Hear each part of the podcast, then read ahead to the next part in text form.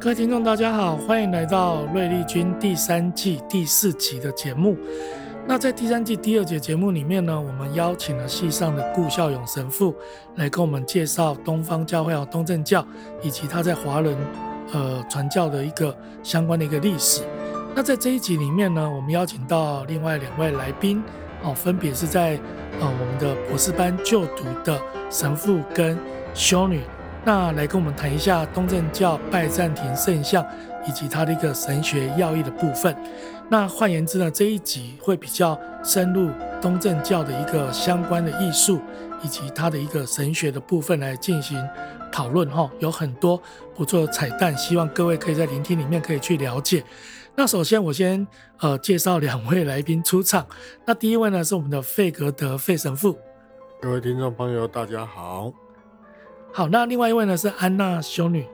各位听众朋友，大家好。嗯，那欢迎两位来到我们谁是瑞丽君的节目。那因为这样的一个介绍，可能听众还不是很认识两位，是不是可以请我们女士优先？好，我们先请修女来做一个简单的自我介绍的部分。我是来自呃浙江温州安娜修女。嗯、呃，我目前在辅仁大学宗教系读博士第二年。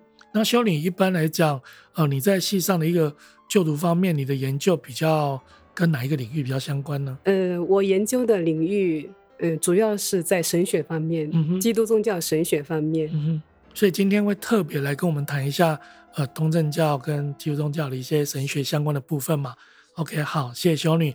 然后神父，各位听众朋友，大家好，我是台南教区的神父。目前在辅仁大学宗教学系博士班就读第二年，因为上个学年我是顾神父的学生，也因为这个原因呢，从顾神父的教学当中学习到很多丰富的关于东正教的，不管在艺术或者是教育方面的知识，所以也是因为这样，顾神父希望也能够参加这一次的录音节目。希望能够提供一些我们个人的经验给大家参考，谢谢。嗯，谢谢神父。那我想哦，我们就呃不多说哈，我们就直接进入到主题。那我们知道说东正教它的一个很特殊的点哈，在上一次我跟顾神父的采访里面也提到说，在教堂里面有一些很特殊的一个画像，那我们一般都称他们叫做东正教的一个画像。那在坊间或者说在我们一般都会称这一些。东正教画像称为叫拜占庭艺术，那是不是请神父或修女来跟我们介绍一下，为什么东正教画像又称为叫拜占庭艺术？然后呢，它跟天主教圣像发展的一个差异性，或者它特别的一个特色在哪里？是的，关于这个话题非常有意思。从历史的角度上面来看，我们都听说过罗马帝国。本来罗马帝国它是。起源于在意大利半岛罗马城这个地方，但是它的帝国扩充之后，甚至往东一直延伸，延伸到拜占庭这个地方。其实拜占庭就是现在我们说的伊斯坦堡，嗯哼，或是之前我们说的君士坦丁堡，嗯哼。那在这两个名字之前呢，它叫做拜占庭，所以在当时拜占庭，也就是因为这个城市的名称，把整个区域都叫做拜占庭。那当我们的艺术东西方在这个地方汇合的时候，让罗马帝国把西方的艺术以及拜占庭本地的艺术，再加上阿拉伯文化、土耳其文化的一种融合，所以成为一个比较特别而又让人惊艳的艺术，我们称它为拜占庭艺术。嗯哼，而跟天主教圣像画发展的一个差异，应该说。拜占庭后来受到了罗马帝国的重视，所以当然很多东西都是以拜占庭为主。所以在当时，罗马帝国称拜占庭为罗马第二，可以知道说他当时所占有的一个特别的地位。那也因为是这样子特殊地位，所以当然他在各方面的发展都受到了重视，而且也因为它是一个文化汇集的所在地，所以也形成了它。融合了各地文化的一个特色，然后再慢慢影响到了西方，就是原来呃罗马帝国的西西边的部分，所以这是一个相互交流之后的一个结果。东方呃西方影响了东方，东方又影响了西方。嗯哼，那如果这样讲的话，代表拜占庭艺术它本身就是一个多元文化汇聚而成的一种艺术的一个特色嘛，对不对？嗯。那神父可以跟我们多介绍一下，那东正教的艺术特色是什么呢？这样的一种多元性是什么？我们以东正教的圣像化艺术来看，它无非就是透过艺术把信仰能够呈现出来。嗯、所以在当时的一个年代背景，大多数的人看图比学习认识字容易得多。所以呢，我们可以用看图说故事来形容。嗯哼、而这些图呢，它不是随便绘制的，它有一定的功法，一定的顺序。甚至我们说有一定的主题，特别是以耶稣基督我们的信仰为主，然后透过圣母玛利亚，耶稣基督的母亲这一个主题，再慢慢延伸到所有为了信仰而不惜牺牲性命保护信仰的这些圣人们，他们成为这些圣像画的主题，嗯、也让我们想到圣像画，它透过艺术更说明了。整个为信仰见证的重要性。嗯哼，所以换句话说，其实东正教的一个艺术特色就是透过艺术的形式、内容以及某一种形式的一种展现，来展现出那一种信仰的一个深度的内涵。嗯，所以难怪现在有很多的一些祈祷的一个仪式啊，他就会去运用这样的一个画像来协助人去进入到这样的一个。呃，祈祷的一个氛围里面了哈。那因为我们刚刚提到是一个东正教的艺术特色，因为我刚刚也提到说它是一个可能在仪式里面去进行的。那神父可不可以跟我们谈一谈那东正教教堂的一个建筑风格，以及刚刚提到这个圣像化的祈祷的部分呢？关于东正教教堂的建筑风格，其实从外观来看，它是显而易见。那除了它的颜色、造型。更重要的是它的一个标记性，远远就能够看到一个十字架，嗯、而这个十字架呢，又跟西方的十字架有些不同，因为它有三个横杠，分别代表了罪状牌以及耶稣的双臂，还有耶稣双脚所踏的这个横杠。嗯、意思就是，如果看掉这三条杠的十字架，就如同耶稣在这个十字架上面一样的意思。嗯、所以见其价。如见其人，这是东正教它十字架的一个特色。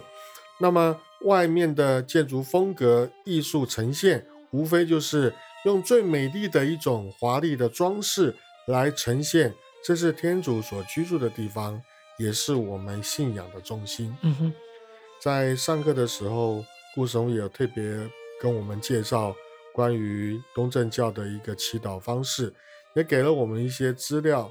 让我们做研读，在我分配到研读的这个资料当中，特别提到关于圣像化祈祷的重要性。举例来讲，在天主教里面，我们都有游行，无论是圣体游行，或是耶稣圣像游行、圣母圣像游行，这些游行，小型的是围绕在教堂周围，大型的可能会围绕在整个社区、村子里面。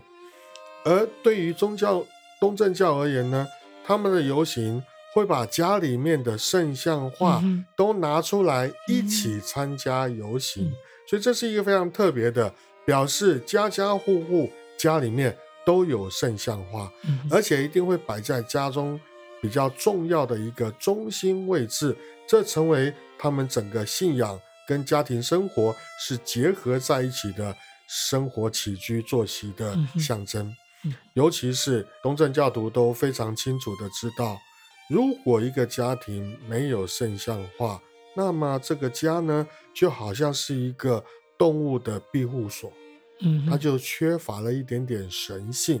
所以可见得东正教徒对于圣像画是如此的重视，也提醒我们，其实透过圣像画，更能够想到每天的生活都被圣化，都跟我们的信仰。连接在一起。嗯哼。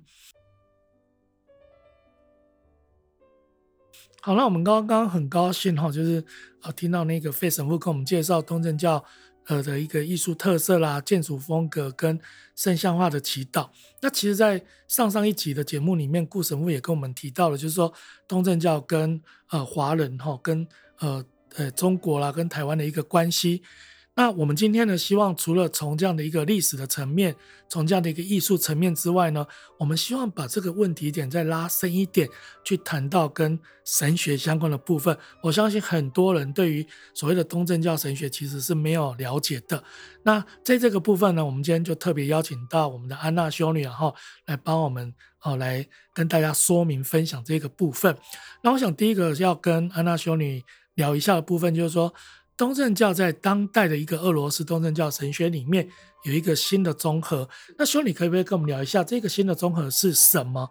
然后它到底呃，然后就是说展现哦，体现在哪一些领域呢？好，呃，东正教神学发展，它历经了教父传统的不同时期以后，嗯、甚至它也曾经中断过四个世纪，直到十九到二十世纪期间。有两位神学家比较著名，哈、嗯，一位呢是格奥尔吉瓦西瓦西里耶维奇弗洛罗夫斯基，嗯、另一位呢是弗拉基米尔尼古拉耶维奇洛斯基，我们通常简称为弗洛斯基。哦、弗洛斯基，哎嘿，嗯、是他们两位将教父传统神学予以一个新的综合。嗯、那这个综合，呃，它主要是体现在哪一些领域？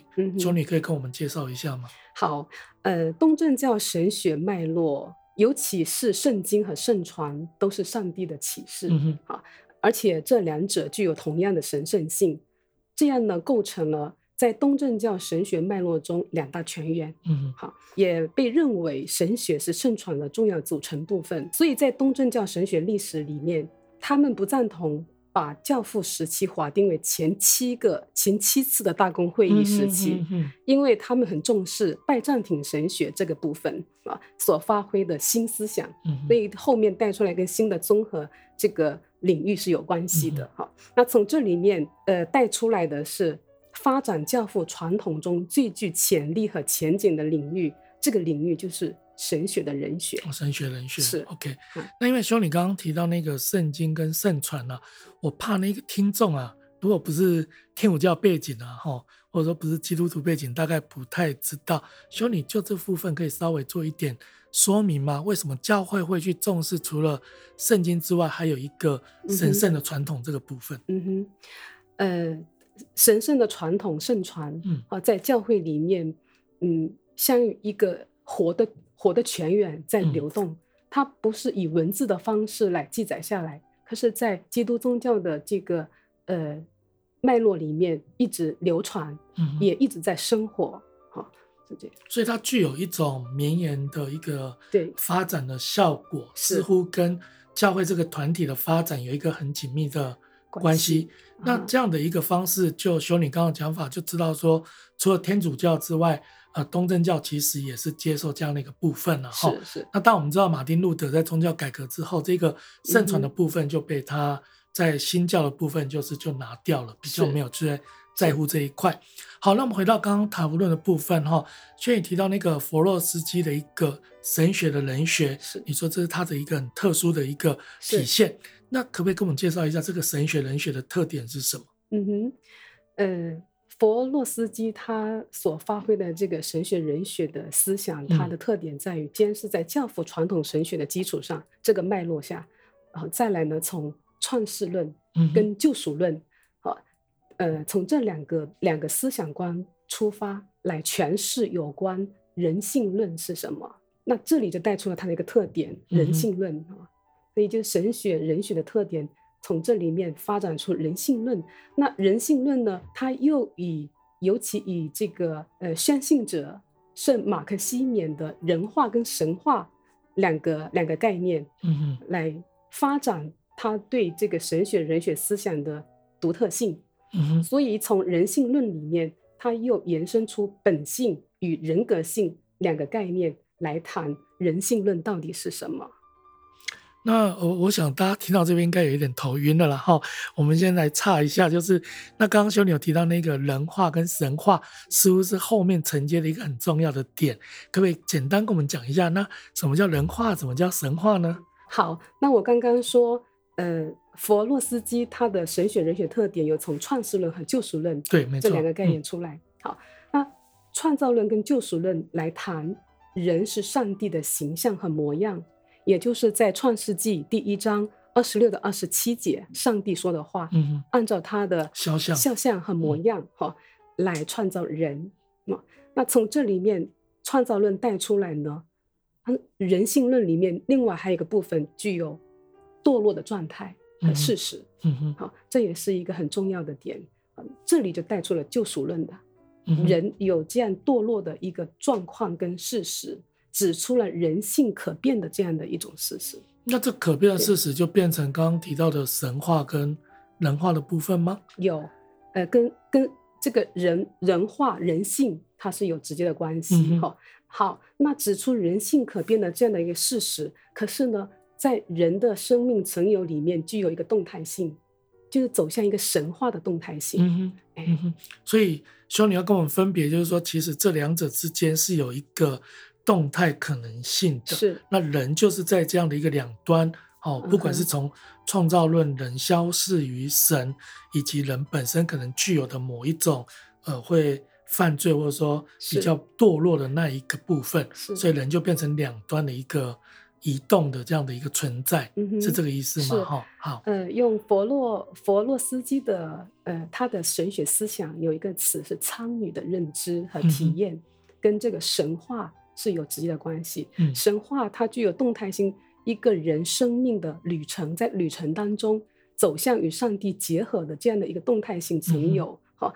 那那就用参与，他用了一个参与的认知和体验，呃，去诠释，进一步的诠释他的这个神神话观点。那如果要这样讲的话，换句话讲，他所谓的神学与人学，嗯、神学的人学的这样的一个概念，指的就是，嗯、呃，怎么样从人的角度看待这个人如何迈向神圣的一个历历程，是一个旅程。是，我觉得刚刚用到“旅程”这个字很有很有意思哈，人是。在这个旅程里面，当然你可以停下，你可以回家啦。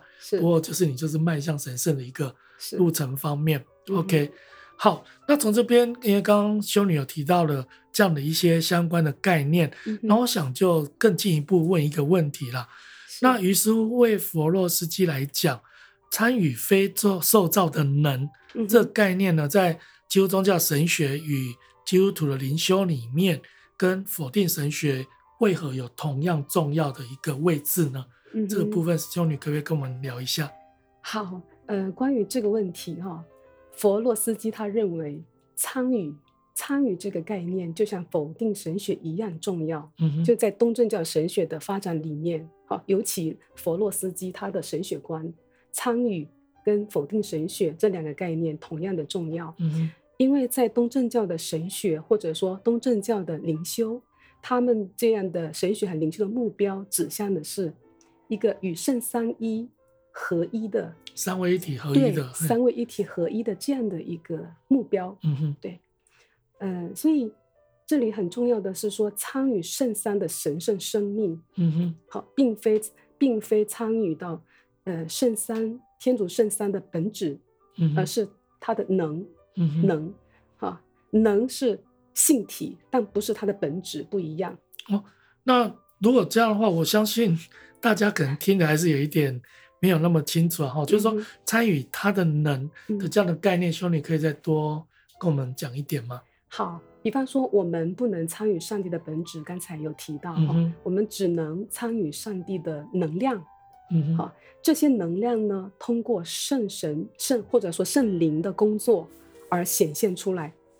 呃，该。有提到说，东正教的神学或灵修，那意味着呃，信徒跟上帝、天主圣三的关系，在生活当中，在信仰体验当中是参与的，在圣灵的带领下，嗯、或者说在圣灵内参与到天主圣三的生命里面。嗯、好、嗯，那我从这边我就想厘清一个问题，因为刚刚一直提到说，嗯、这个参与本身它具有跟否定神学同样的重要。嗯，那我想在这一块，修你可不可以再多讲一点？好，呃，在基督宗教神学的脉络里面，像否定神学，嗯嗯、呃，其实它是有，当我们说肯定更好说它不是，嗯哼，或者说第三种卓越的，是卓越的，因为天主圣三或者说圣三一上帝，它是一个绝对的，嗯哼，它的本质是绝对的、无限的。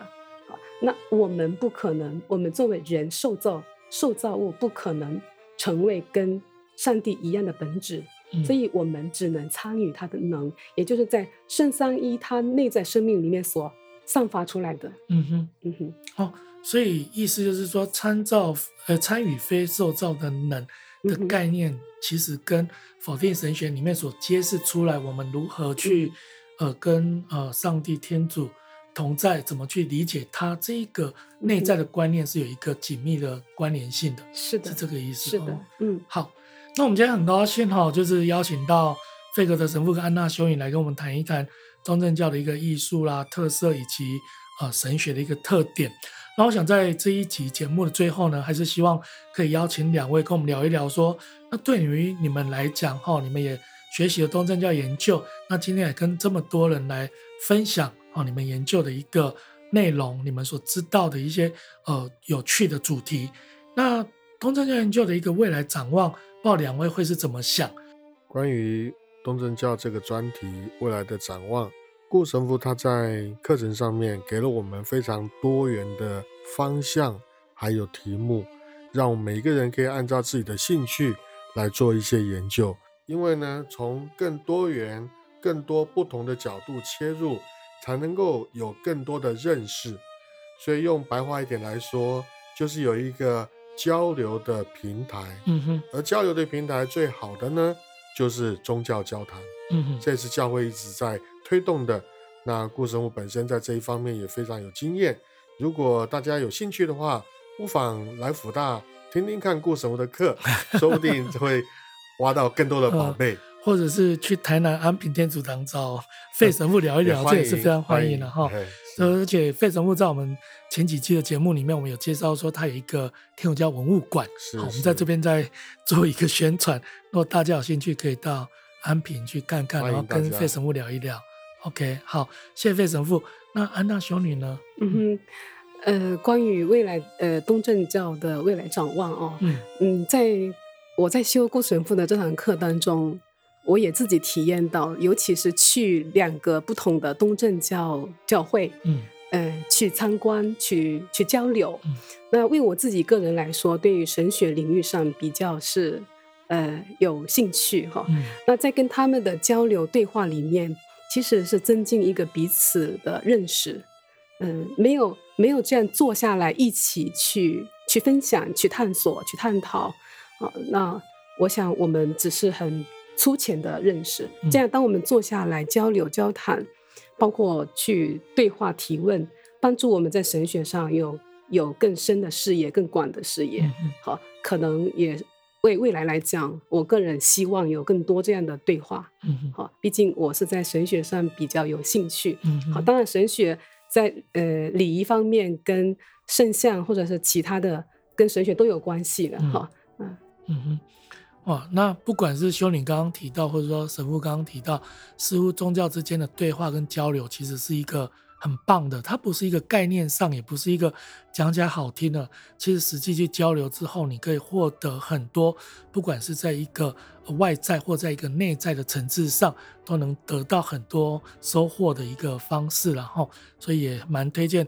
各位如果有机会哈，特别是你拥有一个宗教信仰，其实可以尝试的去了解其他宗教的一个不同的面向，相对相信对自己的一个信仰也有一些帮助。OK，好，那今天哦再次谢谢两位哈来跟我们录这个东正教第二集的一个特辑。好，那非常感谢，那当然也感谢顾神父哈，就是在课程里面能够带出这么多精彩而丰富的主题，让两位来可以这边来跟我们分享。好，那今天节目就到这边，谢谢两位，谢谢大家，谢谢大家，谢谢大家，OK，拜拜，拜拜。